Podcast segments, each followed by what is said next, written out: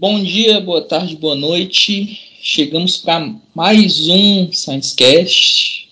Esse é o episódio número 10 para falar um pouquinho sobre essa excelente vitória contra diante do, do Norwich City na última sexta-feira, jogo disputado lá no Carroll Road, estádio do, do Norwich, 3 a 0, vitória bem convincente. Para comentar um pouquinho sobre esse jogo, também as perspectivas para o duelo diante do Arsenal na próxima quinta, na próxima quinta-feira, né?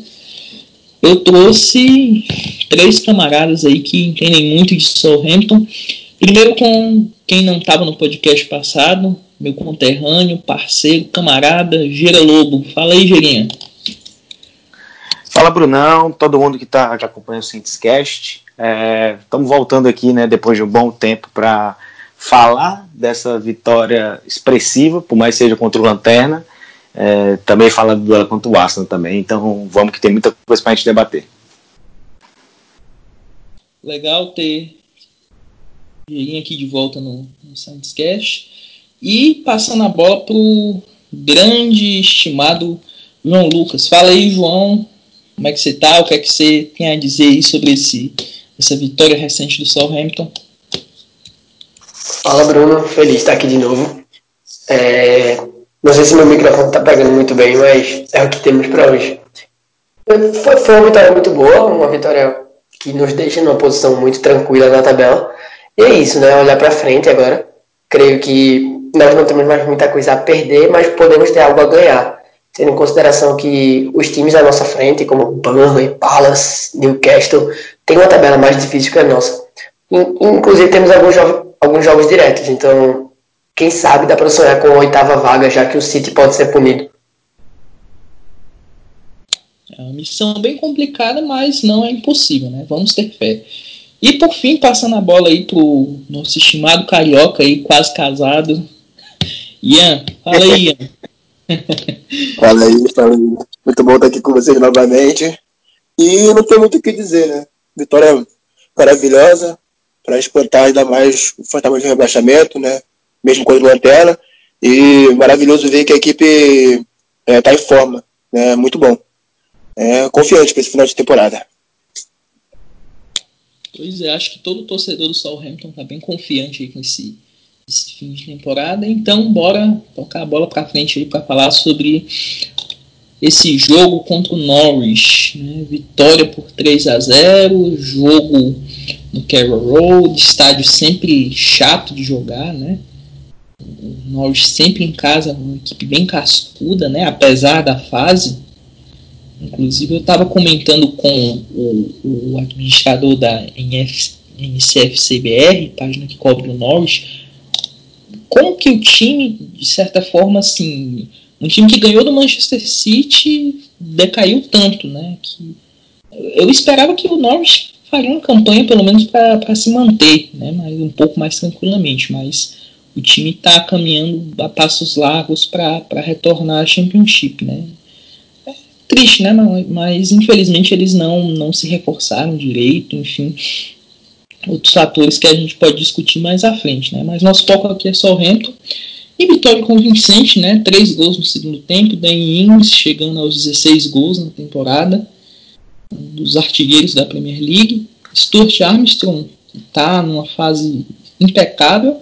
E Nathan Redmond, né? Lei do ex, foi, vamos dizer assim, explodiu pro, pro futebol pelo Norwich, né? A gente contratou o, o Redmond quando ele estava no Norwich. E eu queria saber um pouquinho aí do. Vamos começar por quem hoje? Hoje vamos começar pelo Ian. Ian, você que acompanhou, deu para acompanhar o jogo, quais suas perspectivas, o que é que você achou desse, desse duelo? Que jogador você quer destacar, ou algum momento? Enfim, pode falar aí o que você acha. É, cara, acho que foram dois tempos bem distintos, né? Acho que o primeiro tempo as equipes, ainda com aquela questão né, da, da falta de ritmo, né, o jogo ficou bem feio, né, para falar a verdade. Mas no segundo tempo a nossa equipe soube se impor. Né, acho que é a questão da confiança também, porque mesmo com a parada, né, a fase do Norwich não era boa.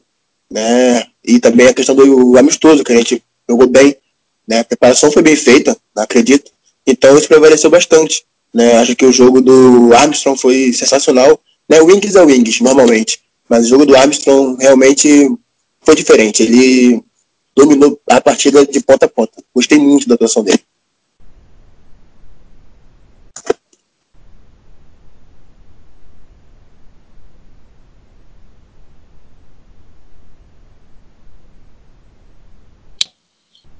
Agora passando a bola pro nosso colega Gera. O que, é que você achou do, do confronto e, e algumas observações aí precisas? Cara, é, eu concordo assim, em, em, na questão de dois tempos distintos, eu acho que os primeiros 20, 25 minutos do, do jogo realmente foram, realmente mostrava a falta de ritmo, muito, principalmente pelo lado do Southampton, muitos passos errados, muitos, não conseguia, o time não conseguia finalizar a jogada no último terço, mas via que a, a, a construção estava boa, estava conseguindo chegar bem, a questão de marcar muito bem a saída de bola do Norte, que é um time que gosta de sair embaixo, de maneira curta, mas o Southampton sabia é, encaixar bem e pressionar bem. Muitas vezes o, o Norte teve que abusar dos chutões, e no primeiro tempo a gente, é, nosso time perdeu, né, algumas, até com algumas boas chances, mas foi no segundo que realmente a equipe acordou, começou desde o, desde o primeiro minuto do segundo tempo, a equipe estava pressionando, estava muito mais com a bola. O Redmond foi espetacular durante o segundo tempo inteiro, é, ele atuando em espaço curto, tecnicamente muito acima é, da média, né? É, principalmente para o nosso time. Mas foi uma vitória convincente, porque não, não achei o primeiro tempo ruim, só achei que o primeiro tempo o time demorou para engatar né, a terceira marcha, a quarta marcha, é, mas depois disso, assim que assimilou muito bem o que deveria fazer, marcou o primeiro e desandou. Podia ter feito muito mais. A gente podia ter marcado cinco, seis. Tanto que o segundo tempo foi um verdadeiro massacre. O seu tempo então, finalizou 18 vezes, do, do total de 22. E é legal perceber que o, o Norte terminou com mais posse de bola, né, terminou com 55% de posse de bola. É, mas foi legal ver essa intensidade do Southampton. É, e, e, eu, e, a gente fica empolgado né, para a sequência, mas sempre botando os pés no chão. É, falando um pouco sobre esse jogo, eu acredito que, que como o Gira falou, assim, nos, dos 10, 20 primeiros minutos a gente sentiu um pouco da pressão, do ritmo, e até pelo fato do No estar jogando em casa, eles vieram certamente para cima. Então a gente errou muito passe, a gente espanou muita bola. E do meio do meio do segundo tempo pro fim, a gente começou a criar mais. Com, acho que o Dennings ainda colocou uma bola na trave no primeiro tempo em uma jogada do Jack Stephens, que mais uma vez muito sólido na zaga. É uma das maiores evoluções na temporada do time, se não a maior. E o segundo tempo, para mim, foi o melhor tempo do time na temporada. Tudo bem que nós talvez seja o, o adversário mais fraco da Premier League, mas não é, não é todo jogo que a gente vê o time dar 18 chutes num tempo. O time nunca dá 18 chutes em um jogo inteiro, na verdade. Então, foram muitas chances criadas, teve três, tiveram três gols, teve bola que Aaron tirou em cima da linha, teve chute bloqueado do Ward Prowse, teve até Nathan Tella, que entrou bem no fim, tudo bem que, que Ralph Hasenhutter fez as, as cinco substituições depois dos 35 do segundo tempo, coisa que ele, ele sempre demora, mas a gente pôde ver Nathan Tella pela primeira vez, então ele ainda, ele ainda colocou uma bola na saia do Max Aarons e sofreu a falta. Enfim, é, a gente pode esperar algo muito positivo, como eu falei no início, pro, pro fim da temporada. Bem, interessante as observações de vocês, né? essa questão do, do, Eu achei que a primeira etapa foi um pouco abaixo. Os dois times voltando. Tal. O Norwich esboçou um, um, nos primeiros minutos que podia talvez tentar alguma coisa, mas não conseguiu, né? Acho que a limitação do elenco bem, bem, foi, ficou bem visível, né? É um time que em tese depende, depende bastante do, do, do desempenho do Puck e do Cantwell, né, que foram bem anulados, isso é, é algo a ser, a ser destacado, não tão bem anulados assim, porque eu, eu, na minha opinião, a partida do Valeri foi muito ruim, muito abaixo do que se espera dele. Né? Ele sofreu bastante na, na, na lateral direita, né? não conseguiu avançar como deveria e também não conseguiu ser consistente defensivamente, coisa que a gente viu na temporada passada. Ele era bem consistente defensivamente. Nessa temporada está deixando muito a desejar. Né? A lateral direita tem sido um, um problema para nós. Acho que Tá bem claro isso aí. A chegada do Walker Peters, né, a gente esperava que ele poderia ter mais ritmo de jogo, mais tempo de jogo. Só entrou na segunda etapa. Claro, teve, de lesão, mas jogando muito pouco. Jogou muito pouco até agora, né? Não sei se o Southampton vai tentar exercer a, a compra dele. E outros pontos que eu queria destacar: Jack Stephens está fazendo uma temporada fora de série aquela avançada que ele deu para bola na trave do Ins foi coisa do outro mundo, né? Não foi uma avançada feito louca, né? Que nem aquelas que o, que o Westergaard costuma dar, né? Que dá, perde a bola e, e faz cagada. Ou aquele zagueiro holandês que não merece ser mencionado, né? E foi uma subida consciente, né? E ele, talvez até o, o João estava comentando, talvez a melhor opção teria sido o passo para o Bafemi, mas ele preferiu a opção, vamos dizer assim, um pouco mais certa, né? Que seria o Ings chutou na trave. É, achei a partida do Roybier bem. Não foi uma partida perfeita, ele errou muita coisa, mas foi uma partida profissional, né? Depois da mudança da, da, da braçadeira de, de capitão. Né? Fez uma partida decente. Não vou dizer que, que foi ruim, nem vou dizer que foi, foi muito, muito bem. Né? Foi uma partida normal.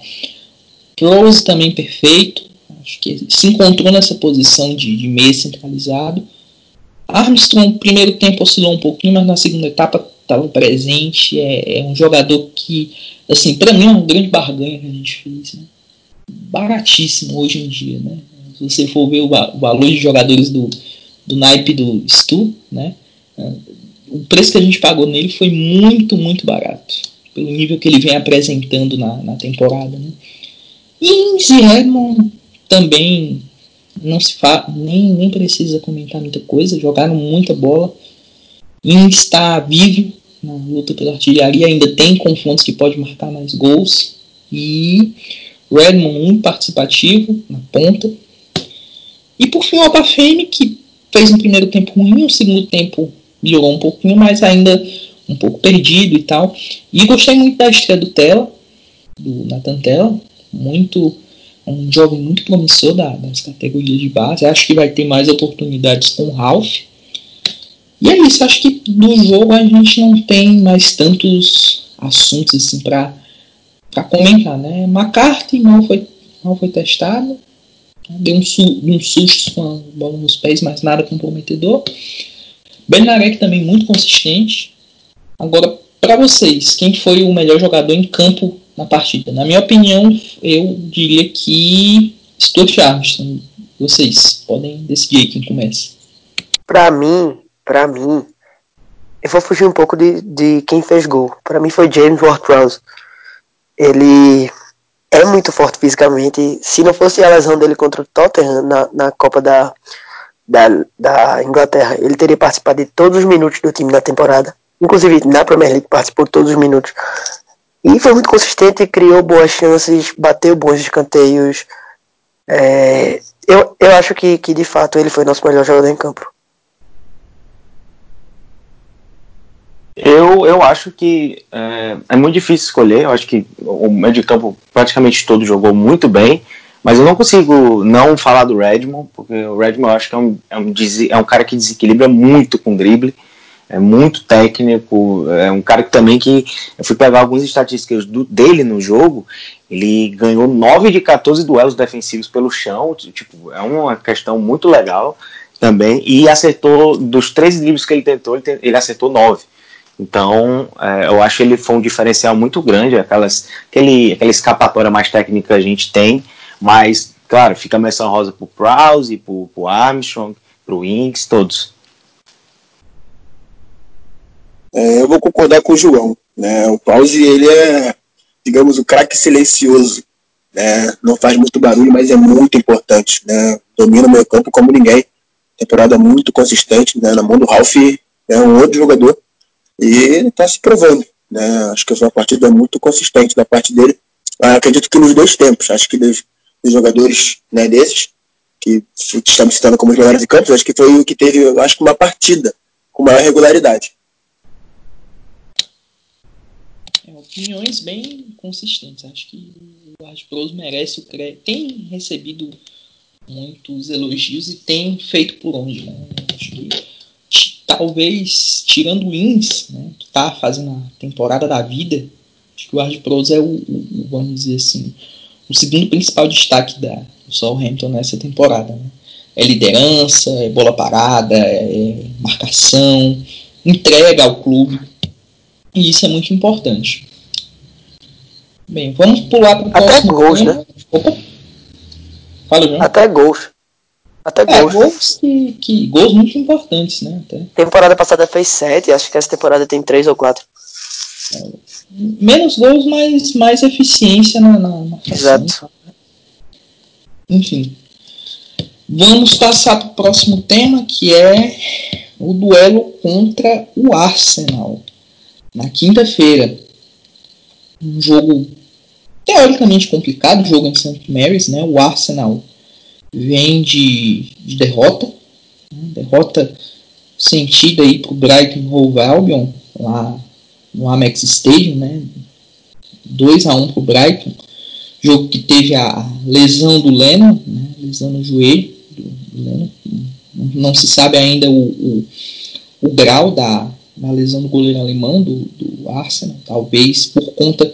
A imagem não foi muito agradável de se ver. Parece que ele provavelmente vai passar um, alguns meses aí fora dos gramados.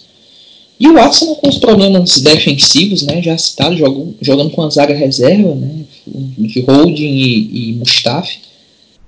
E perderam a partida. Né, estão numa situação bem. Tal qual o Southampton, né, no meio da tabela, literalmente. O Arsenal tem, não tem tantas ambições a, a nível continental e também não luta contra, contra rebaixamento. Né? Em tese, uma situação até parecida com a, com a do, do Southampton. Talvez a nossa esteja, seja um pouco mais um pouco mais delicada, mas de toda forma. Então, começando pelo, pelo giro, como é que você analisa o atual momento do Arsenal e como que o, o, o Southampton pode se aproveitar disso? É, a grande questão do Arsenal é, é uma equipe extremamente irregular, né? É, equipe que não passa confiança, a gente sempre tem aquele pé atrás em relação ao Arsenal, um time que, assim, ofensivamente, é, construção também no meio de campo, é uma equipe muito talentosa, muito, tem muitos caras interessantes ali no meio para frente, só que a defesa é um problema muito antigo, né? Tipo, nenhum dos zagueiros que, que tem no elenco é, a gente olha e fala, poxa, esse cara passa uma confiança muito grande. Não, Sócrates, Mustafa, Davi Luiz, é, Paulo Mari, nenhum deles. E a grande, a grande questão desse jogo é realmente continuar esse estilo de jogo, de, de até de contra-ataque, mas de muita velocidade, para explorar essas deficiências defensivas do Arsenal. É, ofensivamente, claro que o Arsenal é muito bom e a gente muito provavelmente vai sofrer com isso, né? pela velocidade dos caras e tudo mais com, com o Stephens e o, e o Bednarek, mas é, se a gente conseguir conter isso e aproveitar muito bem essas transições, é, temos uma boa chance de ganhar do Arsenal, até pela moral que a gente vem com, é, depois dessa nossa vitória, e também o Arsenal passa por um momento muito difícil, são duas derrotas seguidas, é, e é legal pensar que se a gente vencer o Arsenal, se eu não me engano, a gente ultrapassa o próprio Arsenal que é, a gente tem mais vitórias também, é, seria interessante para a sequência do, do, do, campeonato. Mas eu creio que vai ser um jogo bem aberto também. As duas equipes têm suas fragilidades muito grandes defensivamente. É, e são duas equipes que, que usam muito essa velocidade para construir as jogadas também. É, então eu, eu acho que vai ser um jogo bem aberto, e mas pela, pela, pela nossa atuação e como o time vem muito regular né, nessas atuações, eu acho que temos uma boa chance de vitória. Cara, o Arsenal é um caso bem interessante. Porque simplesmente é um trabalho que não acontece. Né? Entra técnico, sai técnico, as coisas não acontecem, não andam. Né? É uma verdadeira incógnita. Né? As contratações são feitas, né? jogadores de peso, podemos dizer, e não acontece. É, enfim, né? não temos nada a ver com isso. É, acho que é o que o Gira falou, a questão da organização. Né? Nossa organização defensiva é vital né? para conseguir um resultado positivo nesse confronto. Né? O pessoal da frente sabe o que faz. É simples. Né? Vai passar muito por essa organização defensiva. É simples, simplesmente assim.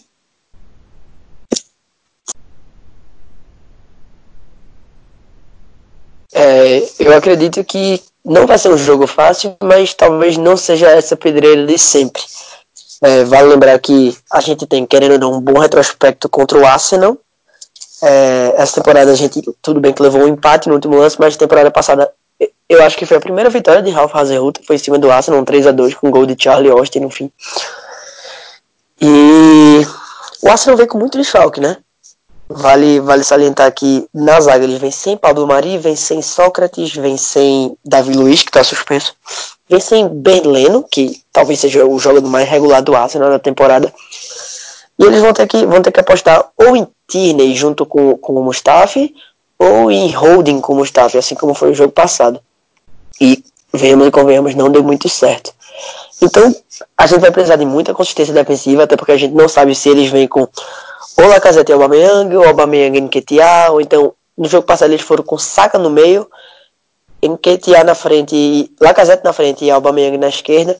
Enfim, é um time que muda muito, ainda tem Nelson, tem Willow, tem jogadores que são jovens, mas podem acrescentar, acrescentar bem pro, pro time londrino, assim como Nico PP. E acredito que, que a batalha vital está no meio campo. Se a gente conseguir vencer o meio campo, vencer a maior parte dos duelos e manter a bola, tudo bem que nosso, nosso estilo de jogo não preza tanto pela bola, mas sim pela pressão. E acredito que eles podem acabar cedendo essa pressão, até porque os zagueiros não, não passam tanta confiança assim. É, acho que a gente pode, pode sim conseguir um bom resultado. Eu tô com vocês. Acho que não é uma pedreira de sempre. O Arsenal está num momento bem delicado. Muitos desfalques. O Leno, que eu acho que é o principal desfalque do time, né? um, jogador mais regulado do Arsenal nessa temporada. Né? E os desfalques defensivos. Né? O Arsenal foi, com as, como eu comentei, com a zaga reserva. Né? E tem a questão do, do, do meio campo, como o João citou. Né? Vai ser uma batalha interessante. Acho que defensivamente o Arsenal vai repetir a defesa. Acho que não vão arriscar improvisar um lateral esquerdo com, com Danny Ings e, e, e, Nathan Redmond incomodando bastante. Né? A gente também não sabe como é que vai ser a, a, a nossa situação para o jogo, se Long volta, se não volta. Né? O Bafene talvez repita a dupla de ataque contra o Norwich, né? o Bafene e, e, e Ings. E tem a questão da lateral direita, né? Que eu particularmente não iniciaria o jogo com, com o Valeri, não. Eu iria de Walker Peters, enfim. Impro, talvez improvisar o Ward Prowse na lateral direita e de Smalbone e Roybier, enfim. Mas eu não não tô muito confiante com o desempenho do Valeri, não. Desde a, do jogo contra o Newcastle, né? esse jogo contra o Norwich não, não foi muito bem. E são incógnitas aí na cabeça do, do Halvazen Rútalo, né? Não tem Genepo, vai cumprir o segundo jogo de suspensão. E é isso, acho que temos boas perspectivas para ganhar. Mas vai ser um jogo complicado. Vai ser bom esse retorno aí para St. Mary's, mesmo sem torcida, a torcida em geral se protegendo, todo mundo em casa, aproveitando essa onda de, de essa, essa, pandemia do, do Covid para. É, certo, né? Todo mundo tem que se cuidar mesmo, enfim. E por fim, para a gente terminar o assunto Arsenal, sou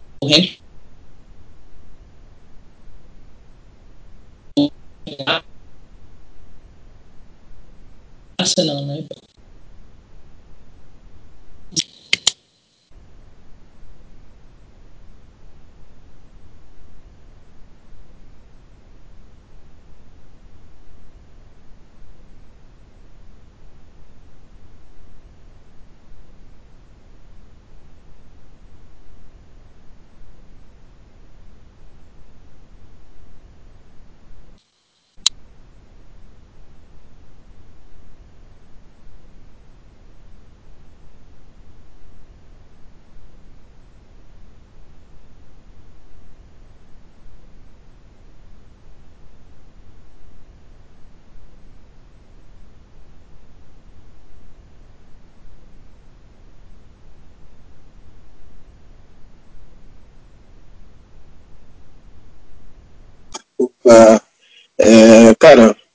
Esse jogo é, ser interessante. Né? As perspectivas acho que são boas. Acho que a gente tem tudo para sair com um resultado muito bom. Eu vou apostar num 2x1 pra gente. Acho que é totalmente viável esse resultado. E tô confiante em casa, né? embora não tenha torcida, só tô passando, passando muita diferença, mas em casa o Arsenal tá mais lençóis e a gente vai afundar ainda mais. Eu tô com o Ian nessa, eu também acho que vai ser 2x1. Um. É, aquele golzinho chato que a gente vai acabar sofrendo, mas creio que o time está numa intensidade legal por causa do último jogo. Começou né, com a falta de ritmo, mas depois emendou um bom segundo tempo. Então eu me apego muito nisso para nessa intensidade que a gente, que o nosso time tem e o Arsenal muitas vezes não tem para a gente sair com resultado positivo. Então eu fico com 2 a 1 um.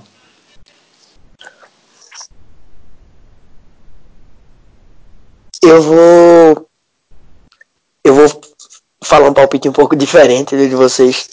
Vou postar dessa vez no 1 a 1 é, Até porque nosso, nosso desempenho em casa talvez não seja tão bom e querendo ou não, o Arsenal tem um bom elenco. Mas é 1 a 1 com margem para vitória pra gente, entendeu? Tipo, a gente, se, se alguém for para ganhar, a gente ganha. Mas meu palpite é 1 a 1 com gol do Redmond.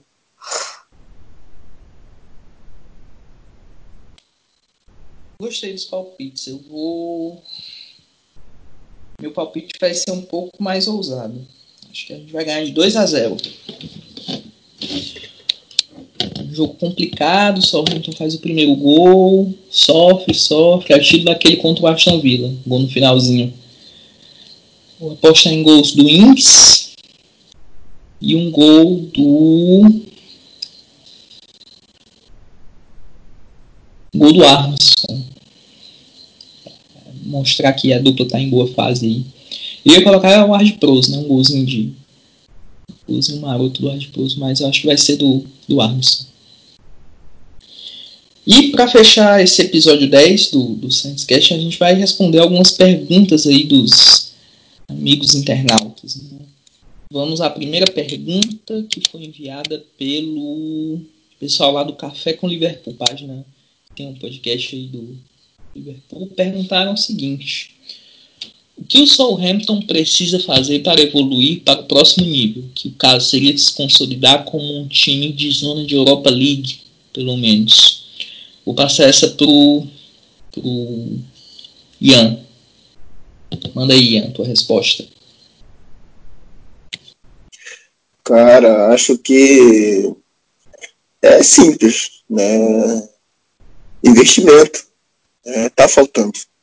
É, nosso elenco é um elenco de meio de tabela. É, isso é óbvio. É, então, né, mas o trabalho tem sido feito. Né? A gente tem um treinador muita qualidade, né, a parte diretiva do clube vem sendo mexida, né, então isso traz boas perspectivas para a gente. Né, mas o próximo passo né, é ter um elenco forte, né, elenco, elenco. Né, não adianta você ter um 11 bom e reservas meia boca. Né, então, acho que é isso, investir né, e um trabalho longevo, né, longevidade, dá tempo para o Ralf para trabalhar. Acho que essa é a receita perfeita.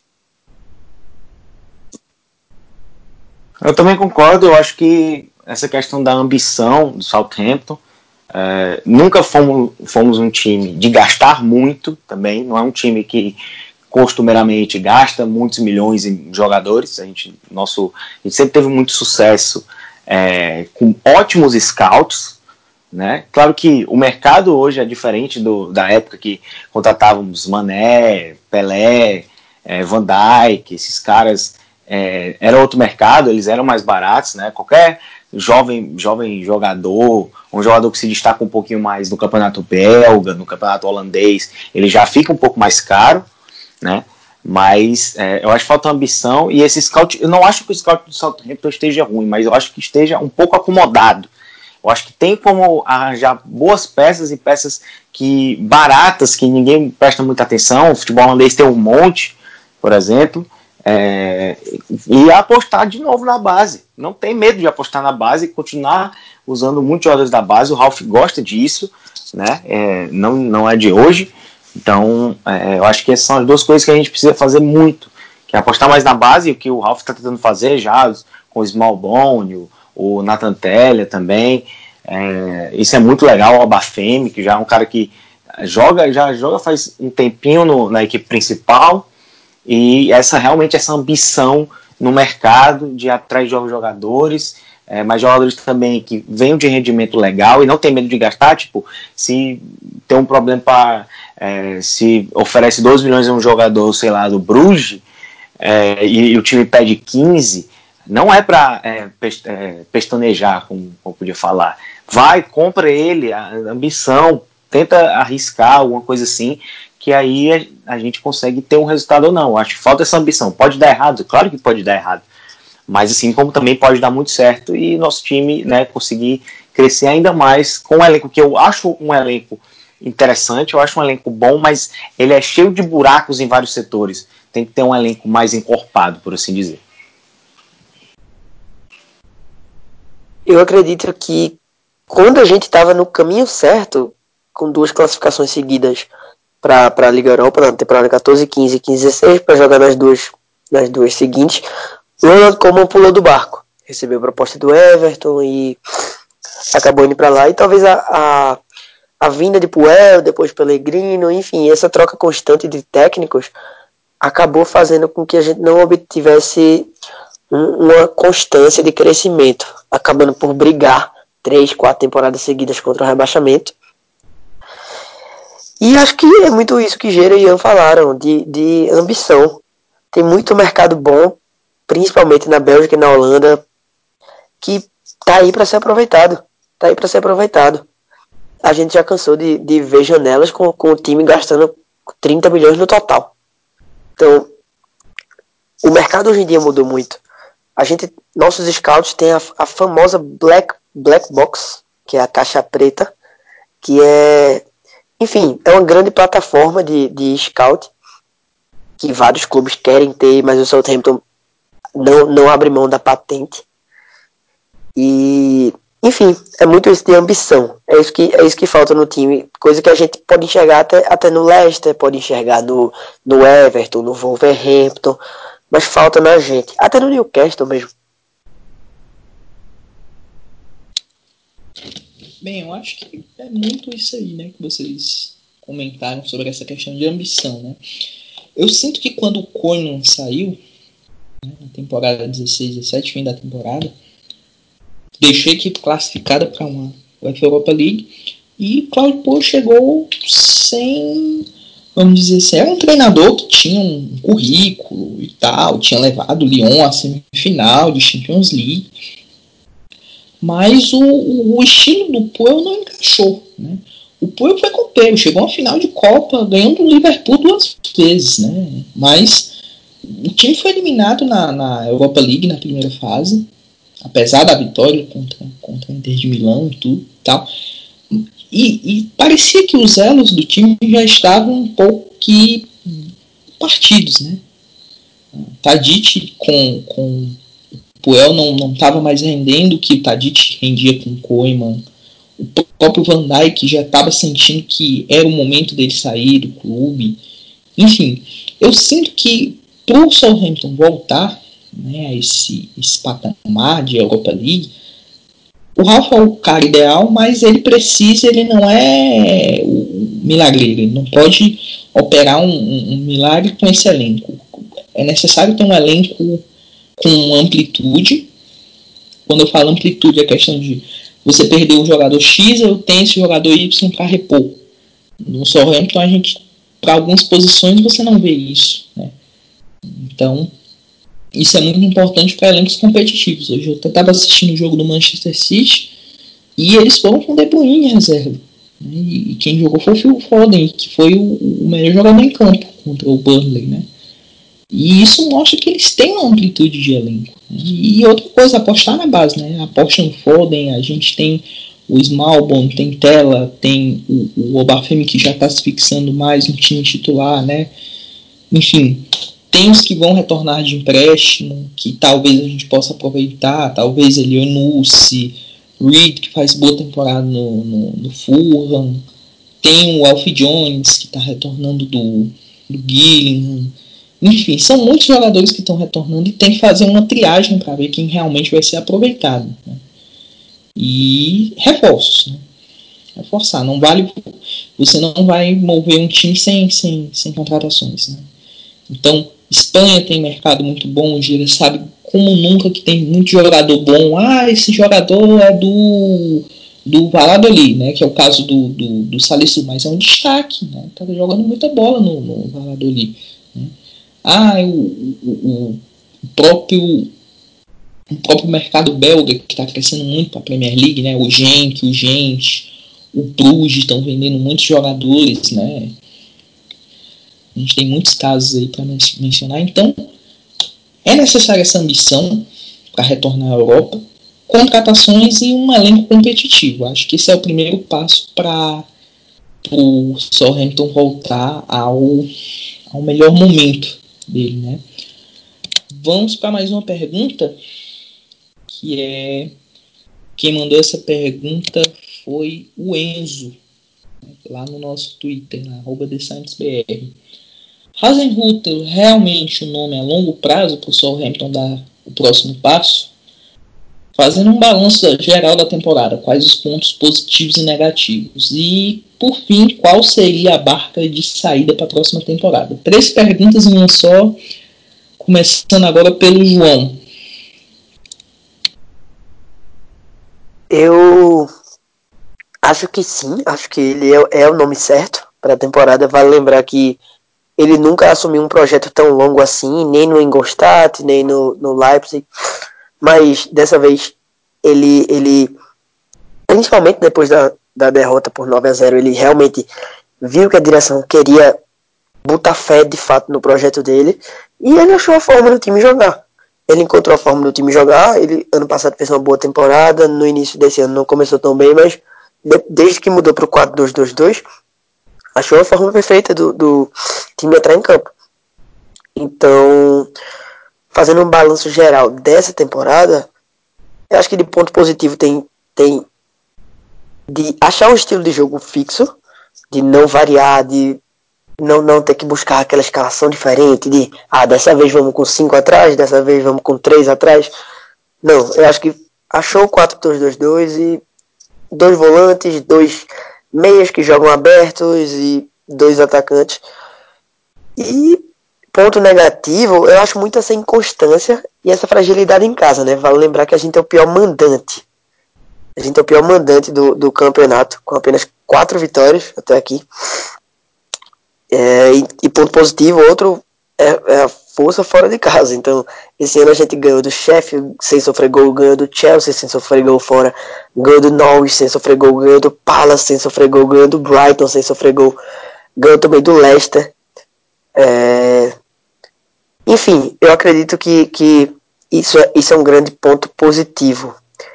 E negativo, não, e acerca da barca de saída da, da próxima temporada, eu acho que vão sair principalmente os emprestados, né? A gente tem o caso do Guido Carrilho, que até fez, faz uns golzinhos no Leganês, mas a gente sabe que não encaixa bem. É, tem o caso do Harrison Reed, que a gente não sabe o paradeiro, talvez seja de fato um jogador apenas de nível de Championship. Tem também o Mário Lemina, que está naquela que o Galatasaray quer pagar 8 milhões, mas o Southampton pede 15 ou 16 milhões. E o Wesley Huth, né, que acabou a temporada, teve uma boa temporada no Campeonato Belga, no Royal Antwerp, que é o time do Mbokani, inclusive, que é ex-Hull City. E tá, tá treinando no, no CT do Azel. Um fato curioso, não, não tem muito sentido, mas, mas tá treinando por lá e de fato não deve, não deve ficar para a próxima temporada. É, em relação ao Ralph, acho que a gente tem que avaliar. Né? Acho que o Southampton ele se divide assim. Southampton antes, Como e Southampton pós-Como. Dos, treinadores que vieram depois do Ronald Como, só o Ralph Hasenhutel conseguiu trazer uma identidade para a nossa equipe. Isso é certo. Né? Então, não tem nem o que dizer. né, ele assumiu um trabalho com a gente, né, de longa duração, né, então não tem nem muito o que comentar sobre isso, né, é o homem certo, né, cativou a torcida e trouxe de volta esse orgulho, né, principalmente para nós torcedores. Né, em relação ao ponto positivo, é, essa questão também da identidade, né, a gente se identificar no, novamente, né, de podermos ir para o jogo e acreditar na vitória. Né, isso havia sido perdido né, na torcida. Né, era um desânimo monstruoso, né, até assustador. Né, e negativo essa inconstância, realmente. Né, dentro de casa, nossa equipe, né, não sei se é nervosismo, desatenção, né, não sei especificar, mas isso precisa ser corrigido. Acho que é uma questão muito psicológica, né, da confiança, porque isso vem sendo recuperado, né, uma moral que está sendo recuperada. Né, acho que é isso, não tem muito é o que dizer. E da questão da barca, acho que o Foster vai sair, né, acho que já deu tempo dele, fez uma temporada muito boa no Celtic. Né, o Leminar, acho que também o tempo dele aqui já deu. O Hoyt, né, tem nem muito o que dizer. Acho que o Reed também né, deve agora né, se consolidar como jogador de Championship, né, uma equipe ali para brigar pelo, pelo acesso. Né, e eu não sei mais, né, o Carrilho, né, acho que ele é o típico jogador da, da La Liga. Acho que ele se encontra bastante na La Liga, né, a liga que ele gosta de jogar e que diz bem né, o estilo dele, condiz bastante. Acho que é isso, né? Elionucci, né? Acho que seria interessante gastar isso aqui, mas aí depende também do jogador. Né? Acho que o Vestergaard seria interessantíssimo ele sair do clube, né? até para a gente ter essa reformulação. Mas acho que vai passar muito por isso, não vai fugir muito disso não. Até porque a gente precisa ter mais espinha dorsal. Bom, é, em relação ao Ralph, eu acho que ele é sim um nome muito bom a longo, pra, a longo prazo é, para a gente voltar a ser pelo menos um time ainda mais competitivo, não sofrer tanto com o rebaixamento da temporada, até porque é, o, o, João falou bem, se eu não me engano, que teve muitas mudanças de técnico, é, com o Puel, com o Pellegrino, com o Hughes, todos esses, e tipo, era situações emergenciais a maioria. Então, assim, com o Ralph, criando uma filosofia que o Ralph tem, o Ralph é um cara que a gente sabe que ele também não trabalha só com o campo, com o futebol, mas ele trabalha dentro do clube, ele participa dessas questões de scout, ele é um cara que tem uma visão muito boa, né? É, muito inteligente no que ele faz, ele é realmente um gestor, e eu acho isso muito importante para todo o clube crescer junto, né? Então, eu acho ele perfeito para o nosso futuro, para o agora e também para o nosso futuro. É, achei muito boa a renovação dele, espero que traga muitas coisas boas para a gente. Em relação ao balanço da temporada, eu acho que também outra coisa que o João falou muito bem é, são os, a questão dos jogos em casa. Realmente, se, se o Southampton fosse mais regular em casa, não estaria sofrendo com tudo isso. É um time que se comporta muito bem fora de casa, sabe se armar muito bem fora de casa, mas em casa tem esse sofrimento né, maior, que, que é, não rende tanto quanto deveria. É, acho que é o grande ponto negativo, além da defesa, que eu acho que a defesa até conseguiu encontrar um equilíbrio melhor depois daquela, daquela do 9 a 0 para o Leicester. Acho que a equipe conseguiu arranjar um, um equilíbrio, mas ainda acho que tem muitas peças que poderiam chegar né, para nos ajudar. E em relação a ponto positivo, essa eu acho que o Ralph realmente também encontrou um modelo de jogo que, que consegue potencializar muitos caras. Um time veloz como o nosso tem caras como Genepo, Bufal, Redmond, o próprio Long, é, o Roy Bierre, que é um cara muito intenso, adora pressionar também. Ele conseguiu transformar esse time num time competitivo, sempre botando o time muito é, para frente, pressionando, um time que, de, que é muito corajoso para jogar contra qualquer adversário. Eu acho isso um ponto positivíssimo que aconteceu nessa temporada, além da, da dessa, dessa questão, como eu já disse, de apostar muito na garotada é, o Southampton, a gente é exemplo de base na Europa, né? Nossa base sempre rendeu muitas coisas boas. Claro, não dá para achar um Bale da vida, é, um Chamberlain, um Alcott, esses caras assim não surgem do nada, mas apostar na base, confiar neles, evoluir, botar esse modelo de jogo que o, o time principal tem desde, desde com o Ralph, né? Eu acho muito legal porque vai moldando a cabeça da, da garotada, eles já vão chegar no time principal sabendo o que tem que fazer. É, então, são os, pontos, são os pontos positivos que eu vejo. Em relação à barca, é, tem alguns jogadores que eu acho que já, já não não vão adicionar muita coisa no, no time do Southampton. O Vestergaard, eu acho que é uma proposta de 10, 15 milhões que aparecer para o Vestergaard, eu venderia, né? Mas que a gente precisa muito, precisa muito trazer zagueiros para a próxima temporada. É, próprio Leonus também, dependendo do que chegar. Tem o, o, Foster, que também eu acho que é um cara muito importante na nossa história, não, não vou mentir. Eu acho o Foster muito bom goleiro, sim, para o Southampton mas é, não vejo ele voltando para jogar, para ser titular. É, então, creio que é uma barca assim que tem que acontecer. Tem que a, acontecer uma revolução um pouco em vários sentidos do, nesse elenco do Southampton. Mas eu tenho certeza que o Ralph ele, ele tem ideia do que fazer, né? Ele tem ideia de como moldar o elenco da maneira que ele, que ele mais gosta. Gostei das observações de vocês, bem contundentes sobre, sobre o clube. Minha opinião, acho que o Ralph é o cara certo. Se não fosse, ele não teria renovado até 2024. Como o João citou, ele nunca pegou um projeto de longo prazo, projeto tanto em Golstar ou no, no, no RB Leipzig. Então ele confia no projeto do Southampton um balanço da temporada até agora, acho que os pontos positivos foram a mudança tática. O 4-2-2-2 acho que foi positivo o Southampton. O Lynx, né, que está sendo o ponto-chave para nossa para esse sucesso na temporada. O próprio Jack Stephens, que cresceu muito de produção. A, a chegada de alguns jogadores da base, né, para mim foi muito positivo. Tela, o, o Wilkins, enfim, isso foi muito positivo. Né? Acho que pontos negativos, a inconstância, a irregularidade. Uma equipe que consegue ganhar do, do, do Chelsea fora e perder para o Burnley em casa, ou perder de 9 a 0 em casa e ganhar desse mesmo time por 2 a 1 jogando bem. É, é, é meio insano isso daí, né? E a barca de saída, acho que bem grande, né? Teria que ser uma arca de Noé, literalmente, né? O Forster talvez receba proposta, né? teve rumores que de proposta de Arsenal, de Chelsea. Arsenal acho que vai vir, talvez venha forte nele. Né? O Leno um bom tempo afastado. Né?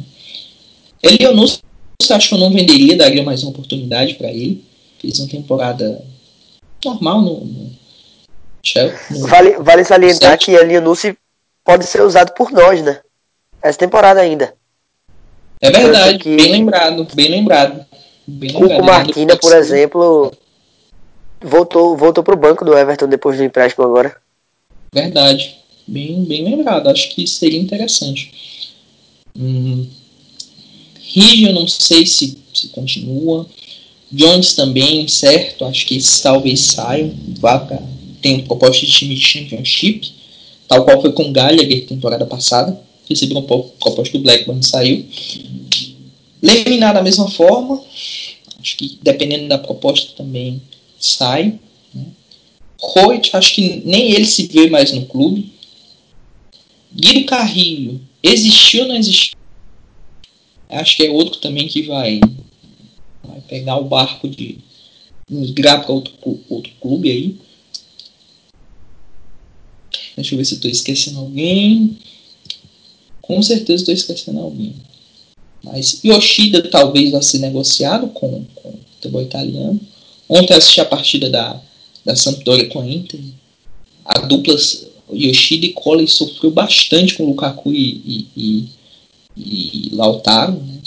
Muito, muito, muito. E por fim, Vestergaard, né? Se o Leicester fizer essa proposta que estão comentando de 20 e poucos milhões de libras, eu faço até uma vaquinha para pagar Uber para deixar ele no, no aeroporto. Não sei vocês, mas eu com certeza estou nessa. e é isso.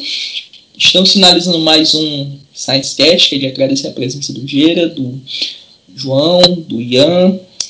E é isso. Vocês querem deixar algum recado aí? Alô para a mãe, para o pai, para a namorada, para o papagaio, para o cachorro, para a vizinha, para o vizinho. Fazer o. Eu que agradeço, Bruno. De vocês. Eu que agradeço mais uma. Eu que agradeço mais uma participação aqui. Foi um papo muito massa. É, eu também agradeço aí, Brunão. Né? Eu estava muito animado para fazer, eu, eu, chamei vocês várias vezes para fazer. É, mas agradecer, estava com saudade de falar aqui do Southampton de novo e que a gente continue dando essa sorte, né? Quero agradecer mais uma vez a oportunidade, a confiança aí, depois de falar pelo Brunão. E é sempre bom estar com essa rapaziada aí. Tamo junto sempre. É isso, queria agradecer a, a presença de vocês novamente, vocês que estão vão ouvir esse, ou estão ouvindo aí o, esse cast, nosso capítulo número 10. E é isso. Um salve aí para a galera que segue a gente na arroba do ScienceBR. O João esqueceu de divulgar o projeto novo dele. Né? Ele tem que divulgar aí para. Divulgar aí para Verdade, verdade. Eu, eu lancei com, com um amigo essa semana o Eurocast, tá lá, o, o, tweet, o Twitter é Eurocast5, e a gente já fez quatro episódios, é, inclusive com o Gera, ele participou de um ontem, sobre, sobre as surpresas da, da Europa nessa temporada, e tá sendo sempre uma conversa bem legal, então, já que eu tive esse espaço para divulgar, é isso aí. Pois é, massa demais. O material do Eurocast eu, eu, eu vi já, curti bastante, recomendo. E vamos, vamos seguir mais podcasts aí dedicados a, aos clubes, a, falar sobre futebol europeu. Hoje o papo foi muito, muito bom. Muito conhecimento aí agregado. E é isso, até a próxima e valeu!